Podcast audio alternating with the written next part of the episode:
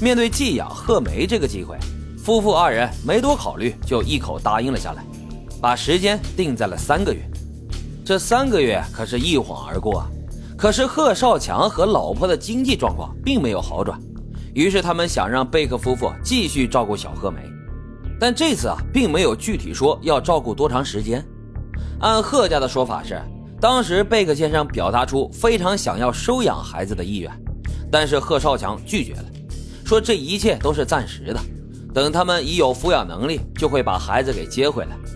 但是贝克一家却说，当时他们有着一个口头协议，说贺少强同意让他们把贺梅一直养到十八岁成年，在这之后的几个月，他们跟之前一样，每周呢都去贝克家探望女儿。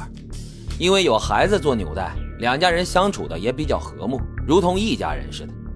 有一个教友啊提醒过贺家，说孩子现在还小，特别容易建立起感情，到时候对方要是不放人怎么办呀？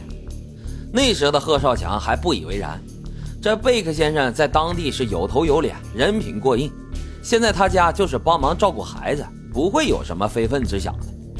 但是情况呢却并非如此。小贺梅五个月大的时候要上医疗保险，要一份亲生父母的签字同意书。在少年法庭签字那天，由于贺少强性侵官司在身，只有孩子的母亲罗琴一个人到场。不要说英文文件了，即便是翻译成中文，他也是一知半解的。罗琴当时认为，如果不签字，孩子以后生病呢就全部要自费，贝克家呢不可能全部担负。所以，作为亲生父母，他们也要交钱。但他不知道的是，这是一份转移监护权的法律文件，里面还附加了一个监护条例。一旦签字的话，就表示父母放弃了对孩子的监护。当时在场的三个人，包括翻译在内，都作证说，罗琴在签字之前反复强调，以后一定要把孩子拿回来自己抚养，即使转移了监护权，也只是暂时的。在得到贝克一家肯定的答复之后，他才签的字。关于这个问题呀，我还专门查了一些资料。这事情啊，发生在一九九九年。对于贺梅这样出生在美国、落地就有国籍的孩子，是可以申请政府提供的免费医疗保险的，或者能够像罗琴生孩子时候那样，申请到非常大比例的医疗费用减免，并不需要把监护权移交给一个美国家庭。在这个问题上，贝克一家明显是撒了谎，利用了孩子父母经济上的困难，诱骗他们放弃了监护权。这个文件一签，贝克一家立马就变脸了，对亲生父母的来访也不再热情，甚至以各种理由阻拦他们见孩子。贝克太太还专门买了一个小本本，把每次过来看孩子的时间、活动都一一记录下来。没过多久啊，贝克夫妇就明确地表示。这一个礼拜看一次孩子实在是太勤了，完全可以两个礼拜来一次嘛，甚至是一个月来一次都行。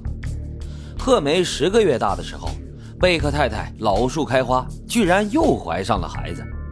这时候贺家就觉得，反正你们家要添丁了，还要我家的孩子干啥呢？赶紧还回来呗。于是就要求把贺梅的监护权给要回来。想不到那边的答复却是：这我的娃，你的娃，我都要。贝克一家呀，还非常强硬地表示：“你有本事就去打官司。”二零零零年的三月，贝克一家就迎来了小女儿艾米。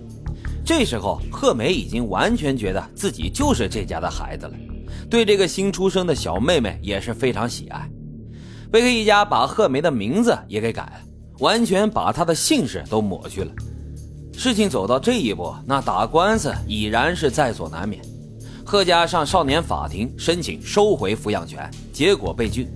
原因呢，就是之前罗琴签署的那份转移监护权的文件。这文件当中啊，还专门强调了亲生父母近几年都不会有能力抚养孩子。官司一打，两家人的关系也跌入了冰点。有一次，罗琴过来看孩子，没有按照约定的时间准时离开。由于语言不通，双方发生了肢体冲突。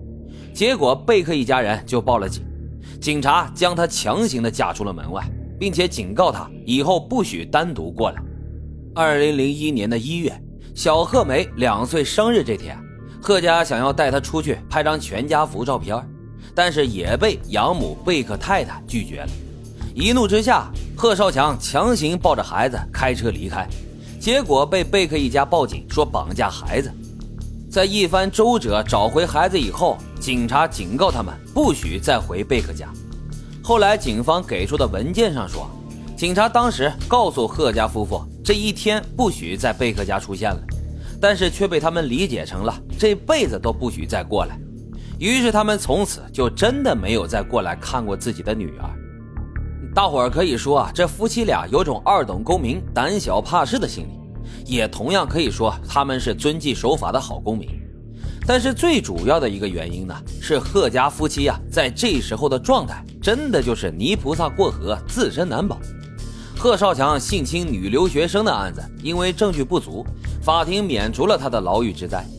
可是偏偏在庭审当中，贺少强拿不出和罗晴的结婚证，在对方的逼问之下。承认了自己跟老婆没有合法婚姻的事实，直接被抓了个签证欺诈的现行。